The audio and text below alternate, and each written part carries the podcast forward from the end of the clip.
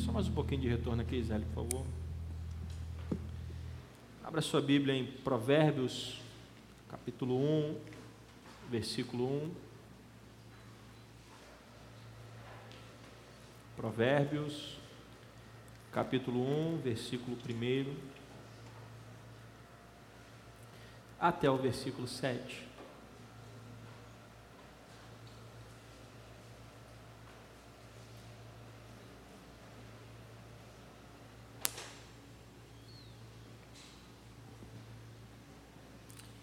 Provérbios 1, de 1 a 7.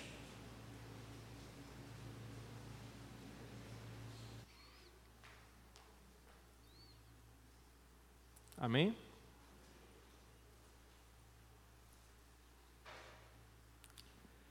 Diz assim a palavra do Senhor.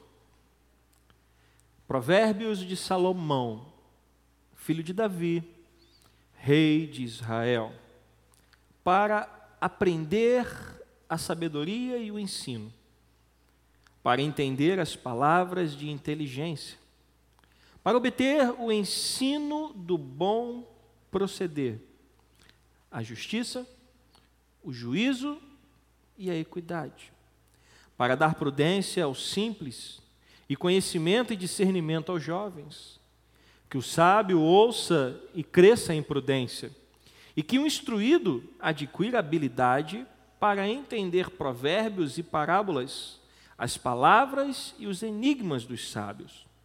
O temor do Senhor é o princípio do saber, mas os insensatos desprezam a sabedoria e o ensino. O Senhor nos abençoa por intermédio desta palavra, Pai, que o teu Espírito possa falar aos nossos corações, ó Pai. Eu te louvo pelo privilégio de estarmos aqui nessa noite, ó Pai, para ouvirmos a tua palavra. Esta palavra, Senhor, que primeiro falou comigo, ó Pai, que eu te peço que fale também com o teu povo, ó Pai. Em tudo te louvamos e te agradecemos. Em nome de Jesus. Amém. Eu quero repetir a mensagem que eu preguei ontem no culto de jejum. Uma mensagem que não é minha, ela é, essa mensagem ela foi retirada do comentário expositivo do livro de Provérbios de Hernandes Dias Lopes. Uh, Hernandes Dias Lopes tem uma coleção chamada Comentário Expositivo de todos os livros da Bíblia. Se você puder adquirir, claro que de repente não dá para adquirir todos, mas eu comprei um, depois eu vou comprar outro, vou aos pouquinhos, um de cada vez. E são livros fantásticos. E eu quero falar um pouquinho sobre este assunto, sobre o livro de Provérbios. Ah, Provérbios 1, versículo 1 e versículo 2, trata de um reservatório de sabedoria. Quando a gente volta ao texto, está escrito assim: Provérbios de Salomão, filho de Davi, rei de Israel. Para quê? Para aprender a sabedoria. Para aprender, perdão, para aprender a sabedoria e o ensino e para entender as palavras de inteligência. Quando Davi morreu, Salomão teve que assumir o trono. E assumiu o trono ainda jovem. E narra a Bíblia que ele estava no seu quarto e o Senhor apareceu a ele em sonho e disse: Olha, Pede-me o que você quiser e eu te darei. E o que foi que Salomão pediu? Sabedoria.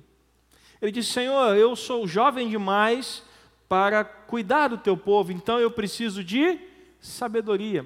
A Bíblia diz que Deus se agradou tanto do pedido dele, que deu a ele uma sabedoria que o distinguiu de todos os outros reis de Israel a ponto de antes dele não existiu ninguém que se igualasse a ele, e nem depois dele veio existir alguém que se igualasse a Salomão em sabedoria. E mais, Deus se agradou tanto do pedido dele que, além de sabedoria, deu a ele paz. O reinado de Salomão foi um reinado de paz e deu a ele riquezas. Salomão foi um rei muito rico. Por isso, ele transcendeu todos os reis de Israel em conhecimento, em sabedoria e em riqueza. Ele tornou-se um homem erudito, perito em ciência e douto nas questões práticas da vida.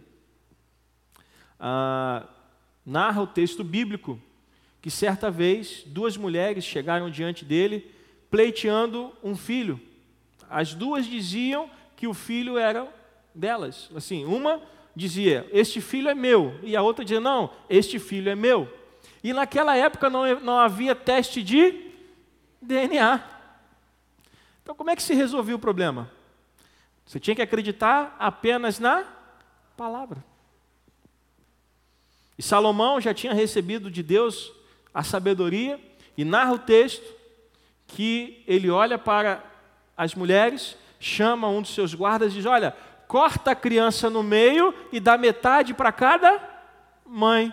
Está resolvido o problema. Na mesma hora, uma das duas disse: Não, deixa o filho com ela. Salomão disse: Então pegue a criança e dê para essa mãe, porque ela é a mãe verdadeira. Então a sabedoria que Deus derramou sobre ele o tornou um homem erudito, mas também um homem que aprendeu as questões práticas da vida.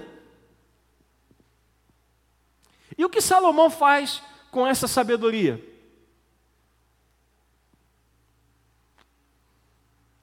Ele, inspirado por Deus, decide fazer o quê? Compartilhar. E ele escreveu a maior parte do livro de Provérbios foi escrito por ele, inspirado, é claro, pelo Espírito Santo de Deus. E o seu objetivo, ao fazer isso, era repartir, repartir, com as gerações posteriores os princípios eternos da sabedoria de Deus. E eu quero fazer uma pergunta e você não precisa responder nem levantar a mão. Quantos já leram o livro de Provérbios? Não, não precisa levantar a mão. É uma pergunta apenas para a sua reflexão. Este homem se dedicou a compartilhar princípios eternos da sabedoria de Deus que ele recebeu deixou registrado para gerações posteriores questões práticas que, que podem tocar todas as áreas da nossa vida, e muitas das vezes nós menosprezamos ou desprezamos este livro que contém a sabedoria de Deus que pode nos guiar em toda e qualquer situação das nossas vidas. Estudar o livro de Provérbios é matricular-se na escola da sabedoria. Voltando ao texto, versículo 1, versículo 2: Provérbios de Salomão, filho de Davi, rei de Israel, para quê? Para aprender a sabedoria. Esse livro foi escrito para quê? Para aprender a sabedoria. Sabedoria de quem? De Salomão? A sabedoria que Deus deu a Salomão. Princípios eternos da sabedoria de Deus. Verdades eternas que vão nos ajudar a alargar a nossa mente e a entender as palavras de inteligência. Agora, é necessário destacar que Conhecimento nem sempre desemboca em sabedoria. Há pessoas que têm conhecimento, mas não têm sabedoria. Mas todos que têm sabedoria têm conhecimento. Eu lembro que na faculdade, e eu usei esse exemplo ontem no jejum, eu me formei em ciências contábeis e uma das matérias que nós tínhamos era contabilidade de custos. Uma das matérias mais difíceis da faculdade, que é uma matéria enjoada. E nós tivemos um professor que tinha muito conhecimento, a gente percebia que ele tinha muito conhecimento do assunto, mas ele não tinha sabedoria para transmitir. Ele não conseguia passar para nós tudo que ele sabia. E o semestre foi um desastre. Porque ele tinha conhecimento, mas aquele conhecimento não se tornou em sabedoria. Pastor, então o que é sabedoria? Usando as frases de Hernandes Dias Lopes, sabedoria é usar corretamente o conhecimento para alcançar os melhores fins. Se você tem conhecimento, sabedoria é usar esse conhecimento para alcançar melhores fins. Ele também vai dizer que sabedoria é aplicar o ensino recebido para viver de forma maiúscula e superlativa. E por fim, sabedoria é olhar para a vida com os olhos de Deus. Sabedoria é olhar para o mundo, é olhar para a vida e entender como as coisas se processam, não do nosso ponto de vista, mas do ponto de vista de quem? De Deus. Então a verdadeira sabedoria é viver ou andar segundo o conselho de Deus. Se você lembra do Salmo 1, vai dizer que bem-aventurados ou felizes são aqueles que o quê? Hum, é, é isso aí. Felizes são aqueles que não andam segundo o conselho dos ímpios. Então, são bem-aventurados ou, ou, felizes aqueles que andam segundo o conselho de quem? De Deus. E como você vai andar segundo o conselho de Deus? Se você beber das fontes de sabedoria que vem do Senhor. E uma das fontes de sabedoria que nós temos é o livro de Provérbios. Porque se você beber dessa fonte, você vai andar segundo o conselho de Deus, você vai fazer a vontade dele e você vai se deleitar nele. Porque para fazer a vontade de Deus, eu tenho que conhecer a vontade de Deus. Como nós vamos andar segundo a vontade de Deus se a gente não conhece a vontade de Deus? É como você querer ser advogado sem conhecer as leis. É como você querer dirigir um carro sem conhecer as partes que vão fazer com que o carro ande. Para andar segundo o conselho de Deus, eu preciso beber das fontes de sabedoria que vem de Deus. E nos primeiros dois versículos, Salomão vai nos apresentar os reservatórios de sabedoria. A sabedoria que afasta o ser humano de Deus é consumada loucura. O próprio livro de Provérbios, se eu não me engano, no capítulo 16, vai dizer que o orgulho precede a queda. Então a sabedoria, ela não serve para você se achar melhor do que os outros. Muito pelo contrário, a sabedoria serve para aproximar você de quem?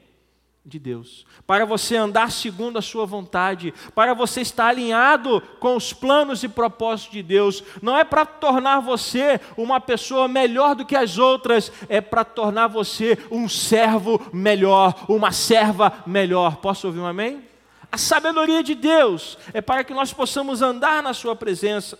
É um conhecimento que anda de mãos dadas com a vontade do Senhor e conduz o homem à verdadeira felicidade, porque a verdadeira felicidade está em viver debaixo da vontade de Deus. Amém? Então, nesses primeiros dois versículos, Salomão está nos apresentando aos reservatórios de sabedoria. São provérbios de Salomão, filho de Davi, rei de Israel, para que você possa aprender a sabedoria e o ensino. Depois vem o versículo 3. Versículo 3 diz o quê? Para obter o ensino de quê? Do bom proceder, a justiça, o juízo e a equidade. No versículo 3, Salomão vai falar sobre o ensinamento que transforma. A sabedoria de Deus, ela transforma a vida de qualquer pessoa. É impossível ter um encontro com Deus, ter um verdadeiro encontro com Deus e continuar sendo a mesma pessoa. Por quê? Porque Deus, ele tem o poder para transformar as nossas vidas. Augusto Conte, que deflagrou sobre o mundo o seu positivismo, defendendo a ideia de que o conhecimento científico é a única forma de conhecimento verdadeiro, diz que o problema básico do ser humano é a ignorância. Só que o ser humano não precisa só de informação, o ser humano precisa de transformação. Uma pessoa besuntada de conhecimento, mas sem um generoso procedimento, pode se transformar no monstro. Eu vou repetir essa frase. Uma pessoa besuntada de conhecimento, mas sem generoso procedimento, pode transformar-se em um monstro. Em outras palavras, o problema do ser humano não, não é só a falta de conhecimento. O ser humano só vai ser uma pessoa abençoada se ela for transformada pela sabedoria que vem de Deus. Deixe-me dar um exemplo a você. Já ouviu falar em Hitler? Quem já ouviu falar em Hitler? Era um homem inteligente? Sim ou não? Sim. Era um exemplo de generosidade? Não. Muito pelo contrário, era um monstro. Por quê? Porque a sabedoria que ele adquiriu não foi capaz de transformá-lo. E aí gerou o quê? Um monstro. Então, é isso que Salomão está dizendo.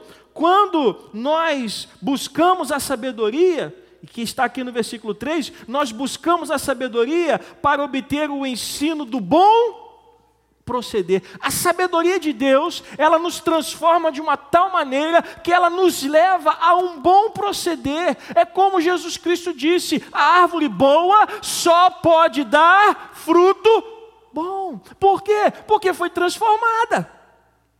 Então a sabedoria de Deus, ela nos leva a um grau de conhecimento de Deus que, ao invés de nos fazer inflar e subir igual um balão, ela nos transforma em pessoas que têm um bom proceder, usando as palavras de Salomão. Nós não temos dúvidas de que o século XX foi o século do conhecimento.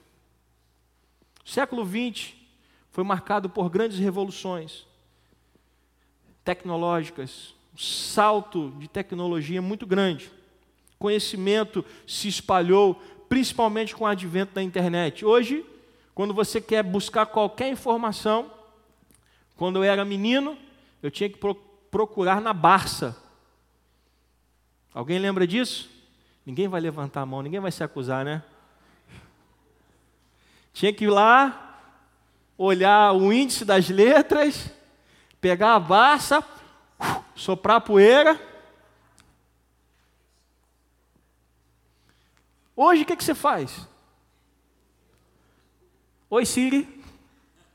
Ok, Google? E pergunta.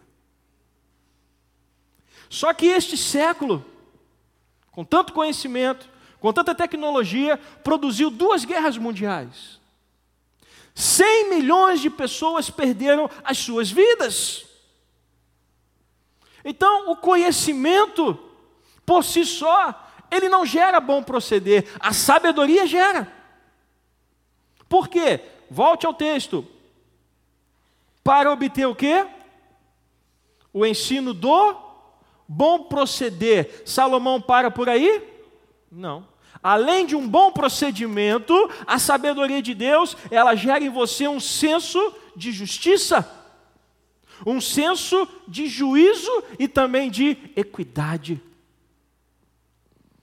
Quando você adquire sabedoria de Deus, os teus conceitos, os teus princípios, eles, eles passam a estar alinhados com a vontade de Deus. Onde reina a injustiça nos relacionamentos e a opressão nos tribunais, aí fracassa o bom proceder. Nós estamos vivendo isso na prática. Eu não quero falar de política, mas a crise que nós estamos vivendo da água no nosso estado, estamos recebendo água que não há condições de consumi-la. E aí toda a população tem, teve que correr para comprar o quê? Água mineral. mas eu tenho certeza absoluta que a conta de água chegou no dia certinho, porque a minha chegou. E chegou com um valor bonitinho. Foi ou não foi? Agora, por que, que essas coisas acontecem? Porque ninguém é punido. Porque ninguém é responsabilizado, porque reina a injustiça. Por quê? Porque o conhecimento do mundo, ele não é capaz de ser transformado em sabedoria que transforma vidas. E aí não gera um bom proceder, não gera é, justiça, nem juízo, nem equidade. Onde a equidade está ausente e o forte tripudia sobre o fraco, onde o rico prevalece sobre o pobre e os desonestos ajuntam os tesouros da impiedade, aí abrem-se largas avenidas para toda sorte de corrupção e violência. Parece um pouco com o nosso país? Por quê? Porque estamos cheios de pessoas que têm conhecimento, mas esse conhecimento não gera o quê? Sabedoria porque só a sabedoria de Deus pode gerar transformação em você. Não basta informação, precisamos de transformação. Temos que ter luz na cabeça e amor no coração. Conhecimento e amor. A sabedoria de Deus consegue fazer isso. Posso ouvir um amém? Conhecimento sem um bom proceder gera soberba. Quando você conhece e não procede bem, você não é um sábio, você não se torna um sábio, você se torna uma pessoa soberba. E aí vem o versículo 4. Para dar prudência a quem? Aos simples, e conhecimento e discernimento aos jovens. E aí o conhecimento de Deus, ele transforma e transforma qualquer pessoa. Qualquer pessoa, tanto pessoas simples quanto jovens. No livro de Provérbios, ou melhor, o livro de Provérbios contém princípios eternos que oferecem prudência aos simples e conhecimento e discernimento aos jovens. Talvez existam pessoas que tenham dificuldade em adquirir boa literatura, ou tenham uma dificuldade financeira para adquirir uma boa Bíblia de estudo, um material de estudo adequado. Mas eu pergunto a você: a Bíblia está ao alcance de todos? Sim ou não? Está. Pessoas eruditas e, simples, todas elas podem beber da fonte da palavra de Deus, sim ou não? E ao fazerem isso, terão as suas vidas transformadas. Eu já vi pessoas semi-analfabetas abrirem a boca e pregarem a palavra de Deus com autoridade. Por quê? Porque a sabedoria que vem da palavra de Deus pode transformar qualquer pessoa. O texto fala isso. Para dar prudência aos simples e conhecimento e discernimento aos jovens. Mas por que os jovens, pastor? Porque o jovem é afoito. O jovem acha que já sabe tudo. O jovem acha que não precisa mais de nada, porque já conhece tudo. E até a palavra de Deus, ou melhor, a palavra de Deus pode até mudar a cabeça de um jovem que pensa assim.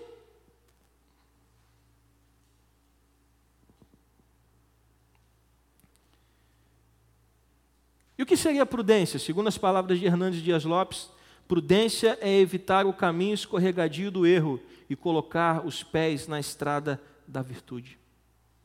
Ser uma pessoa prudente é fugir do mal. Isso te lembra alguma coisa na Bíblia? Fugir de toda a aparência do mal. Então, quando você começa a ler a Bíblia, quando você começa a beber dessas fontes, e aí você de repente se depara com uma situação que você não sabe para que lado você vai, de repente você se lembra de algo que você leu na Bíblia e aquilo cai como uma luva para você tomar uma decisão. Já aconteceu isso com você? Comigo já aconteceu, eu não sabia o que fazer ou que direção tomar, e de repente a palavra de Deus brota e diz: Eu lembro de alguma coisa que eu li. Eu falei: Não, na Bíblia está escrito isso, isso, isso. Então eu não vou fazer, ou eu vou fazer, porque eu estou agindo de acordo com a palavra. Mas para buscar, mas para ter esse conhecimento, eu tenho que buscar. Eu tenho que beber dessa fonte. Sejam pessoas simples ou sejam os jovens. Eu quero dizer para você, meu irmão, minha irmã, que Deus pode mudar a sua vida.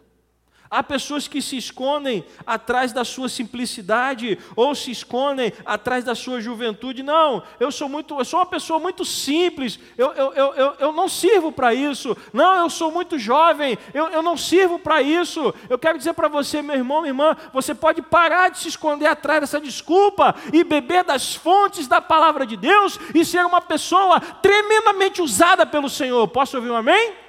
Se você estiver disposto a ser transformado pelo conhecimento da palavra de Deus, Deus pode usar você em qualquer situação. Eu estava contando ontem no jejum que eu tinha 18 para 19 anos, não era dessa igreja, por isso eu posso falar. Eu já trabalhava na igreja. E um belo dia eu estava no prédio anexo, e aí veio um homem casado conversar comigo. E de repente aquele homem começou a falar dos problemas do seu casamento. Eu fiquei olhando para a cara dele assim e falei: Esse homem doidou.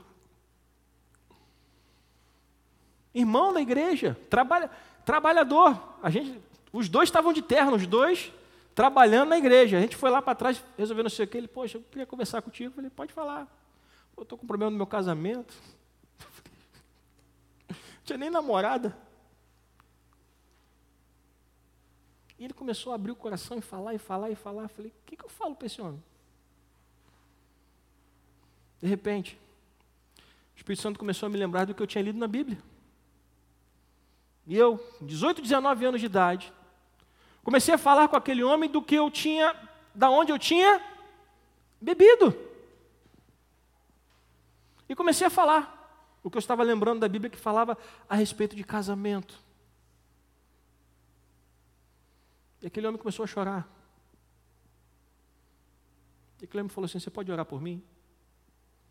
Eu falei: Posso. Orei por ele, oramos juntos. Ele me agradeceu e foi embora. Eu tinha quantos anos? 18 para 19. Mas qual foi, o, qual foi o conhecimento que ele recebeu? Foi o meu?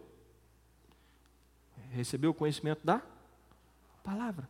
Por isso Salomão diz: até os mais simples, até os jovens, podem beber dessas, dessa fonte, ser transformados e serem usados. Então não há desculpas todos nós podemos ser uma bênção nas mãos do nosso Deus. Posso ouvir um amém? Juventude não é sinônimo, não, ou juventude não é desculpa para você se esconder. é, é, simplicidade não é desculpa para você se esconder. No Salmo 119, versículo 99 e 100, você não precisa abrir. Está escrito assim: Compreendo mais do que todos os meus mestres, porque medito nos teus testemunhos, sou mais entendido do que os idosos, porque guardo os teus preceitos. O salmista estava reconhecendo que de tanto buscar das fontes de Deus, ele acabou adquirindo o quê? Sabedoria. Versículo 5 e 6.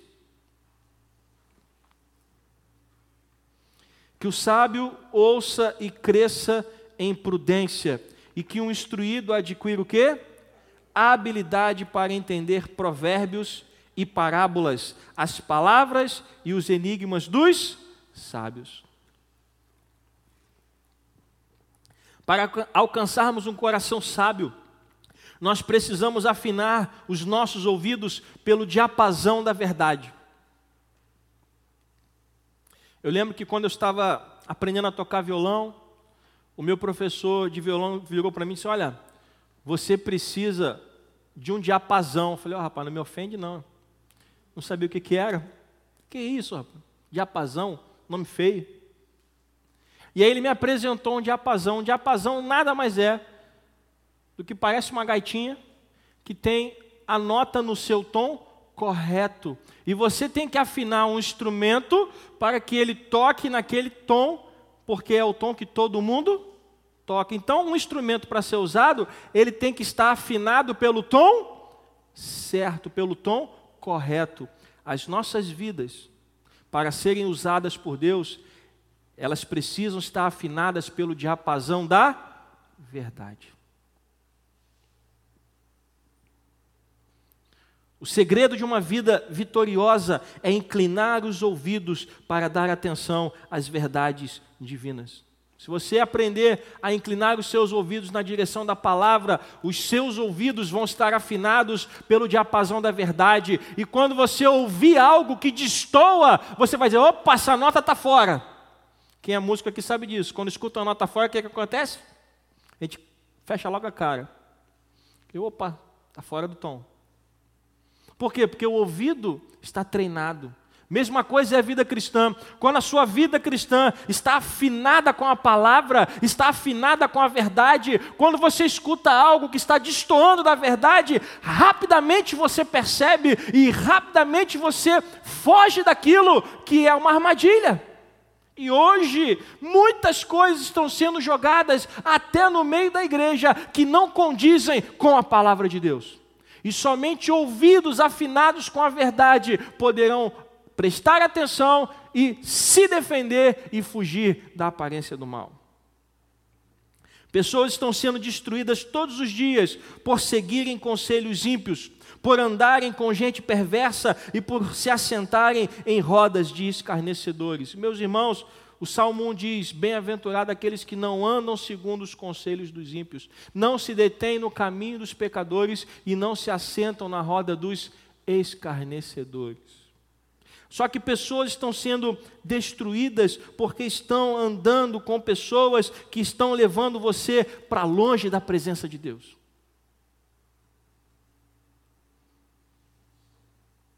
E o pior, às vezes, as pessoas que estão levando pessoas para longe da presença de Deus estão dentro da igreja.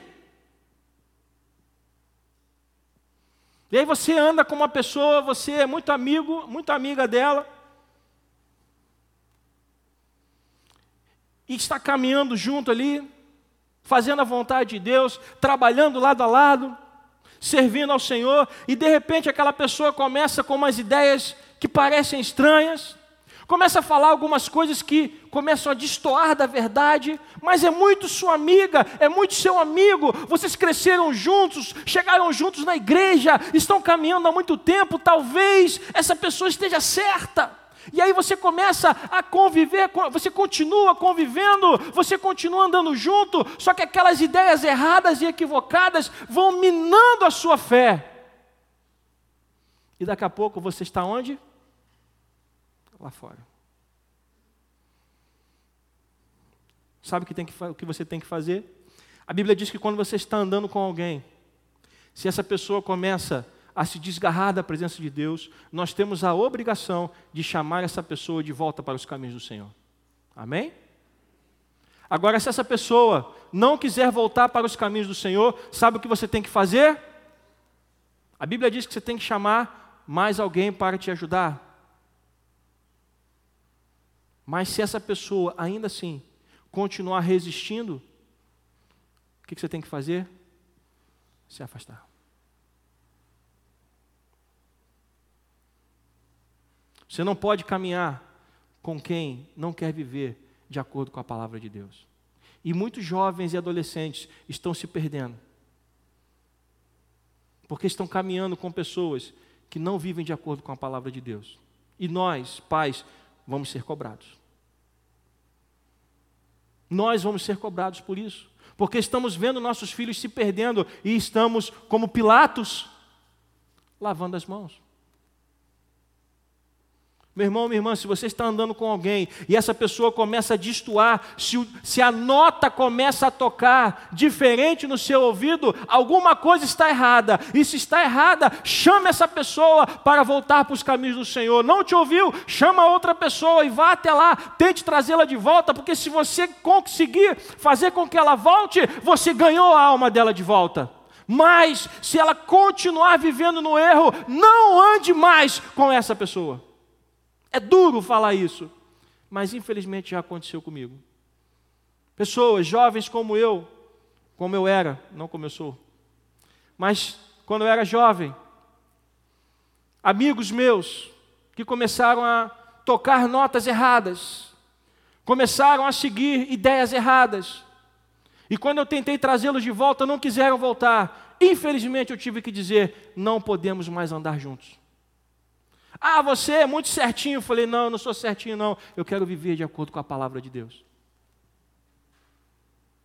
Porque eles começam a acusar: você é muito certinho, você é muito crente, você é muito santo. Não, eu não sou muito crente, eu não sou muito certinho, eu não sou muito santo, mas eu quero viver de acordo com a palavra de Deus.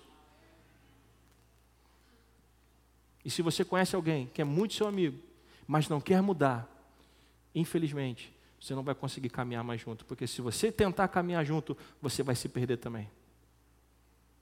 E às vezes é preciso coragem, porque o sábio, ele tem que tapar os seus ouvidos para a voz dos pecadores e se inclinar para a voz de Deus. Isso dói. Isso é difícil, mas isso é necessário.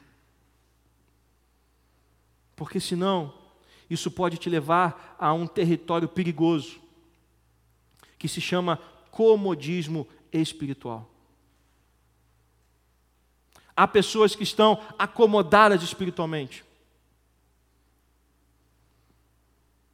que acham que não precisam mais ler a Bíblia, não precisam mais orar, não precisam mais buscar a Deus, afinal de contas, já estão há tanto tempo na igreja, já fizeram tanto isso. Bom, eu já conheço o suficiente, eu já tenho um relacionamento com Deus que é suficiente. Não, meu irmão, minha irmã, você não tem, você está se acomodando espiritualmente. Isso é perigoso, porque o servo de Deus, a serva de Deus, ele quer sempre crescer. Quanto mais eu aprendo de Deus, mais eu quero saber. Quanto mais eu busco a Deus, mais eu quero beber de Deus. Porque essa é a vida que agrada a Deus. Nunca está bom. Sempre quero mais. Posso ouvir um amém? Um instruído, ele anseia sempre adquirir mais e mais e mais de Deus. O conformismo espiritual estaciona a sua vida. Se está tudo bom, então vou deixar do jeito que está. E quando você acha que está tudo bom, nunca vai ficar melhor, porque você não vai buscar. O comodismo espiritual pode ser o início da morte da sua fé. A falta de crescimento espiritual é um sinal evidente de decadência. Quem não cresce, atrofia. Quem não progride, não progride recua. Quem não busca excelência no que faz, torna-se medíocre. Pastor, que palavra dura. Essa palavra primeiro feriu meu coração. Porque essa palavra primeiro me desafia a tentar ser um servo melhor. Se está bom, eu vou buscar mais em Deus para que fique ainda melhor. Para quê? Para eu aparecer? Não. Para que Deus apareça. Para que o Espírito Santo flua nesse lugar. Para que pessoas cruzem aquela porta e possam ter um encontro real com o nosso Deus.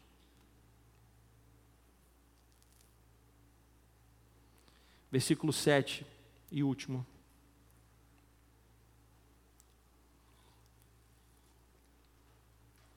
O temor do Senhor é o princípio do saber. Mas os insensatos desprezam a sabedoria e o ensino. Salomão agora vai falar sobre o sábio e o louco. Qual é a diferença entre um sábio e um louco? O sábio teme a Deus e anda nos seus conselhos. O louco despreza a sabedoria e ensino. Eu vou repetir. Qual é a diferença entre um sábio e um louco? O sábio teme a Deus e anda nos seus conselhos. O louco despreza a sabedoria e o ensino. Se você lembra, sabedoria, uma das definições que Hernandes dá é olhar a vida com os olhos de Deus, sobre o filtro de Deus, sobre a ótica de Deus, é viver regido pelo ensino da palavra de Deus, é andar nos conselhos de Deus e não segundo os ditames desse mundo. Agora, o louco é aquele que se julga mais sábio que Deus. E quando você despreza a palavra de Deus, é porque na verdade você acha que você não precisa. E se você acha que não precisa da palavra de Deus, você está dizendo entre linhas que você não precisa do próprio Deus, ou que você é melhor do que Deus.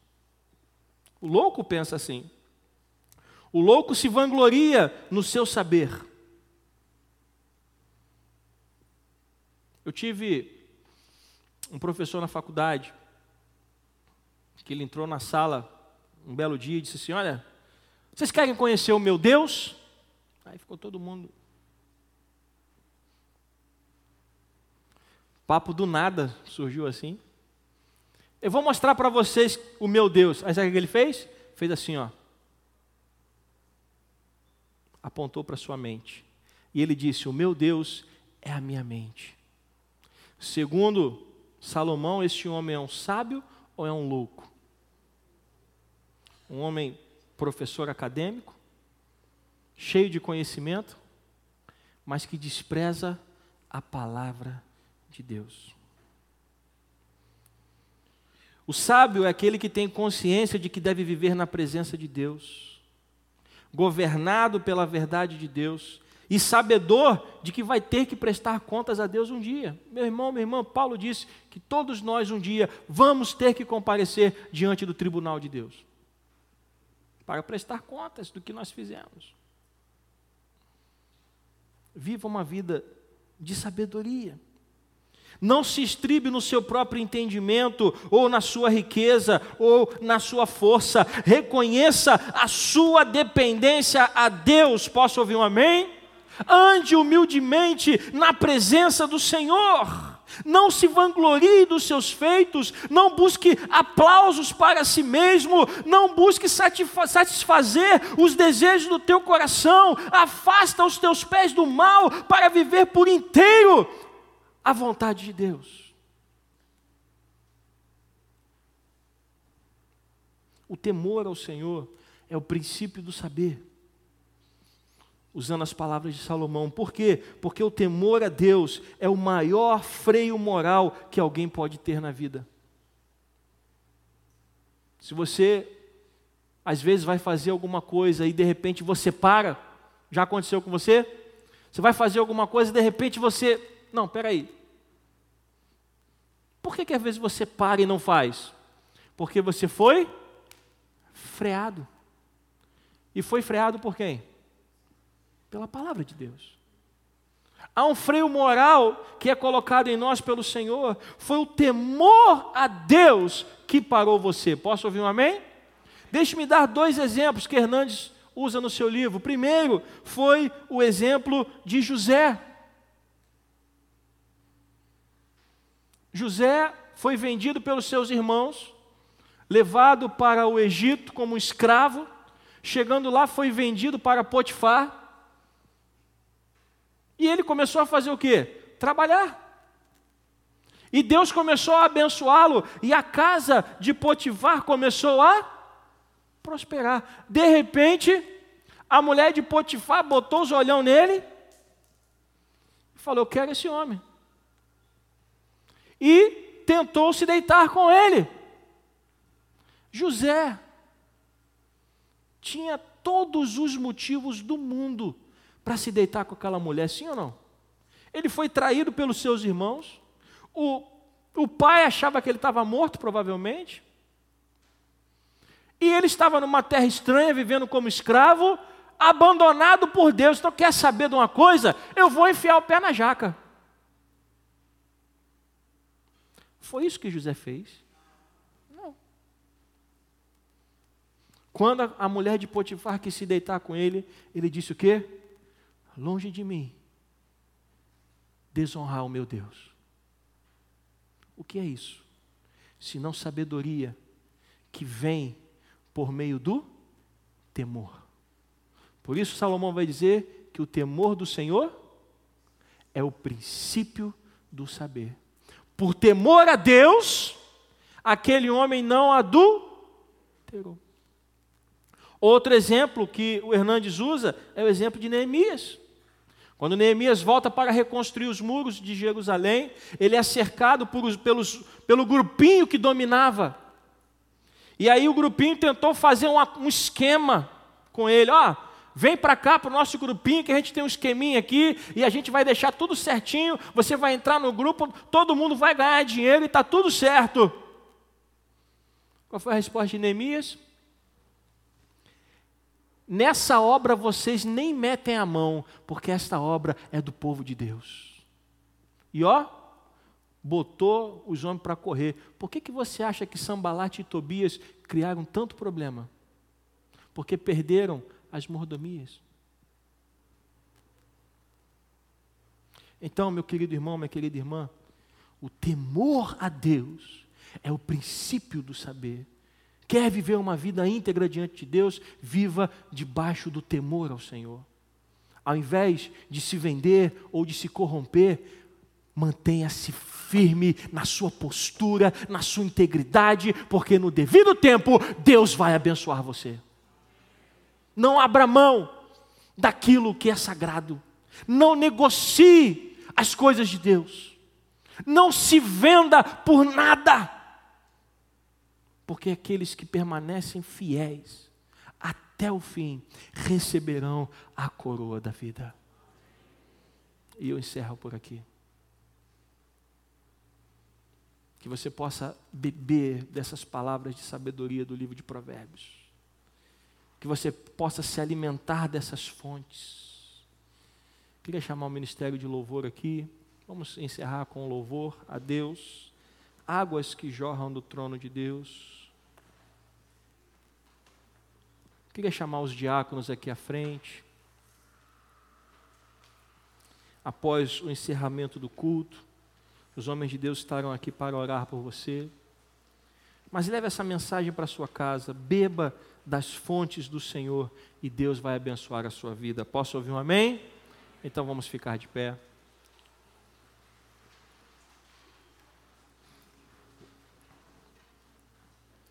Aleluia.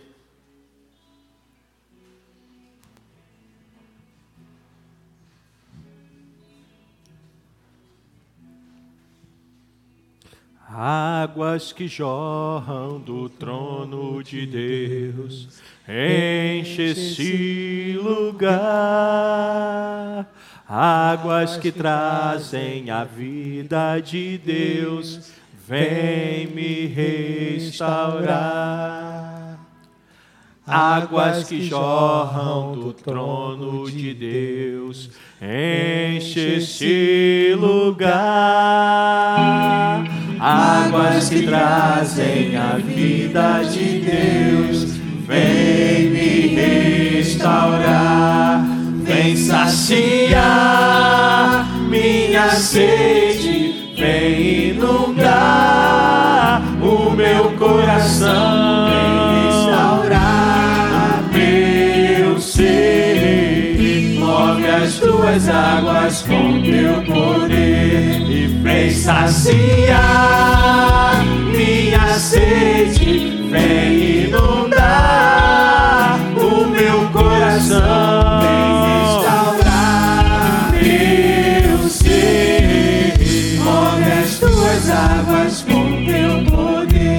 que fluem, águas que fluem do altar de Deus. Enche este lugar, águas que trazem a cura de Deus. Vem me restaurar. Mais uma vez. Águas que fluem do altar de Deus. Enche este lugar. Águas que trazem a cura de Deus. Vem me restaurar. Vem saciar minha sede. Vem inundar. Oh, aleluia! Meu ser, move as tuas águas, vem saciar e vem saciar minha sede, vem inundar, vem restaurar meu ser. Move as tuas águas com teu poder. Aleluia!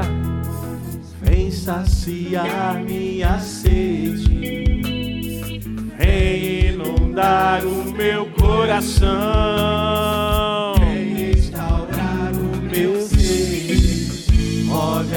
tuas águas com teu poder, vem saciar minha sede, vem inundar o meu coração, vem restaurar o meu ser, move as tuas águas com teu poder. E vem saciar minha sede, vem inundar, oh aleluia, meu ser, move as tuas águas, vem saciar e vem saciar. Minha sede, vem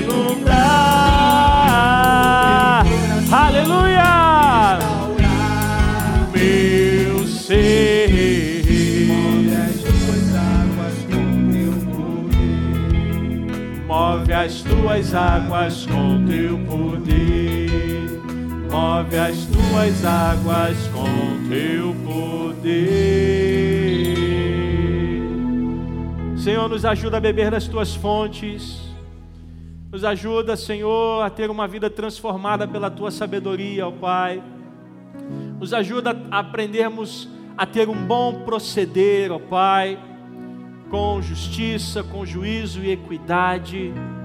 Que o Senhor, ó Pai, nos ensine que o temor a Ti é o princípio do saber, ó Deus. Que possamos colocar em prática, Senhor, essas palavras em nossas vidas e em nossos corações, ó Pai. Que a Tua palavra possa transformar as nossas vidas, ó Deus. Queremos beber dessas fontes, ó Pai. Queremos aprender mais e mais de Ti. Queremos sair de todo e qualquer tipo de comodismo espiritual, Senhor, para termos os nossos ouvidos afinados com a verdade que está na tua palavra, Senhor. Pai querido, muito obrigado. Nós te louvamos, ó Deus, e te agradecemos por essa oportunidade. Em o nome santo de Jesus.